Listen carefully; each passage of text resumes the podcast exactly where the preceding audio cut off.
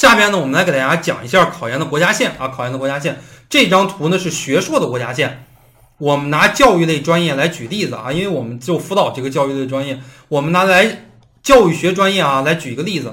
国家线的这个总分啊是三百二十分，单科等于一百分，你在旁边写上政治英语，这个叫单科等于一百分，因为政治英语就是一百分嘛。它要求的考试啊只考四十四分，两个方面，第一。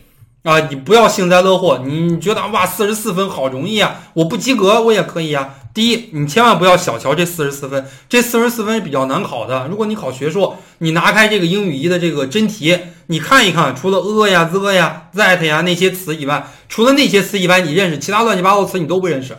考研有五千五百个词汇，五千五百个词汇里边有三千个词汇是你这一辈子只能在考研考场上见过。然后你在其他地方绝对都没见过，你再去未来参加其他考试，这些词基本上都用不上了，只是针对考研英语的。所以你不要觉得四十四分特别的好考，四十四分也很难考。第二个方面，你不要觉得自己考四十四分就够了，你考二幺九八五的大学，满分五百分，基本上你都要考到三百六或者三百七以上，三至少是三百六十加。你千万不要觉得啊，四十四分过线，我考四十四分就够了，错了。单科大于一百分的分数啊，学硕我刚才给大家讲了，教育学的学硕考一门大的综合多少分？三百分，你考到一百三十二分就行了，你千万不要幸灾乐祸，对吧？啊，那满分三百分，我考一百三十二分，我相当于考百分之四十多的这个分数就可以了。你考一百三十二分，你全国哪儿你也考不上啊！专业课你如果低于二百一，低于二百二。你基本上跟二跟二幺九八五大学绝对无缘了。如果低于两百分的话，你离考上基本上也无缘了。这是我们给大家讲的。我们如果你考的是学硕的话，你要过这样的几个线。呃，第一个线国家线，第二个线政治线，第三个线英语线，第四个线就是你的专业课线。你还要过一个线，叫做什么呀？第五个线，第五个线呢叫做复试线。你还要过复试线。我们考研的话，按照我们教育学来讲呢，叫做常模参照。什么叫做常模参照呢？我们现在给大家来讲一下什么叫做标准参照。我们的四六级就是标准参照啊！大家马上要考的教师资格证，呃，六十分就可以了。四六级考四百二十五分就可以了，对吧？多一分浪费，少一分残废。考四百二十六根本就没有用，但是你考四百二十四绝对就不行。这个叫做标准参照。啊，它不限制你通过的这个人数，你只要考到四百二十五分，全部都能过。但是我们考研呢，叫做常模参照。什么叫做常模参照呀？你自己考了多少分并不重要，重要的是什么呀？你在团体中的排名很重要。比方你考教育学学硕，考华中师大高等教育学专业录取十个人，它的这个复试比例啊，假设一比一点二，那么你要考到前十二名，你要考到前十二名，你才有可能进复试。所以说你要过的这个线还有一个线叫做复试线。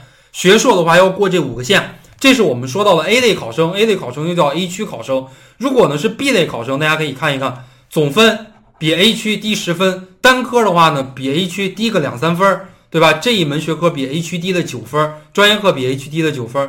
呃，相对来讲的话呢，大家我不太推荐大家考这个 B 区的学校，因为 B 区没有什么好学校。大家如果加是 A 区的，以后读一个 B 区的学校，相对来讲就业会比较难。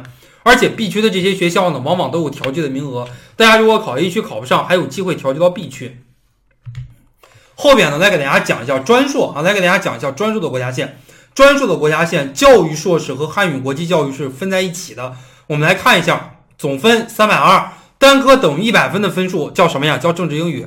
单科考到四十四分就行了。单科大于一百分的分数叫什么呀？叫专业课一。还有专业课二，专业课一多少分？一百五十分。专业课二多少分？一百五十分。你只要考到六十六分就行了。大家还是跟刚才一样，千万不要幸灾乐祸啊！你考到六十六十六分，首先不行啊，你这个总分肯定就达不到一个非常高的一个分数。那么考专硕的话，要过六个线：第一个线国家线，第二个线政治的线，第三个线英语的线，第四个线专业课一的线，第五个线专业课二的线。考研的话，是你每一个线都必须要过。我们的考研跟高考不一样。啊，有些同学数学不好，高考全都考满分，数学考零分，总分考多少分？总分考六百分。高考不是七百五吗？数学一百五，数学考零分，其他都考满分。六百分行不行？六百分行，六百分你至少能上一个九八五大学。在今天的中国，如果不是在一些竞争特别强的省份，像河南呀、山东呀这些省份，你考六百分，像在湖南应该能上湖南大学了。这种九八五的院校，湖南大学、中南大学应该都能上这种九八五的院校。那我们。考研并不是这样的，考研这几个线，你哪怕有一个线不过，你是一定百分之一万考不上的，啊，就是你如果英语不过，英语没有达到四十四，比方你英语考了四十三分，你的总分考的再高，你总分考了四百分，假设你考第一名，总分考了四百分，你也一样上不了。那你会听你的老师，会听你的同学说一句话，有一个叫做破格录取，对吧？你的老师、你的同学，或者说你的辅导员会跟你讲。哎呀，你英语不过线没关系啊，你如果总分考得特别高，考第一名，你有可能有机会申请破格录取。有没有这个机会？在十年前有这个机会，在今天没有这个机会。什么叫做破格录取？破格录取是指第一志愿招不满，啊，才有机会破格录取。比方说报这个专业，报华中师大教育学这个专业，如果第一志愿招不满的话，哎，会有机会。比方说你的分数考得特别的高，哎，会有机会破格录取。但是在今天第一志愿都招满了，你的这个分数不够，你即使总分考得再高，你也没有机会破格录取。所以说大家千万不要存在侥幸心理。考研的话呢，跟比高考会更难一些，它既看你最短的那块板，又看你长的那块板啊。你既要这个每门学科都过线，而且你的总分要尽可能的考得高，你才有可能在复试的时候占据先机。我们考研的初试呢，一般情况下是五百分。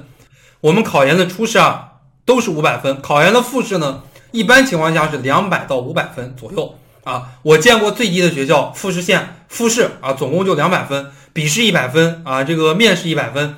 那我见过比较多的学校，那最多最多的越好的学校复试占的比例越大啊，五百分。比方说笔试占分、面试占分、口语占分、听力占分啊，这个实验理工科的这个实验还占分，对吧？还有其他的这个方面，呃，翻译啊，乱七八糟还占分。最多最多的可能会占到五百分。我们考研的录取呢是初试和复试相加，最后的这个总和来录取啊，最后的总和来录取。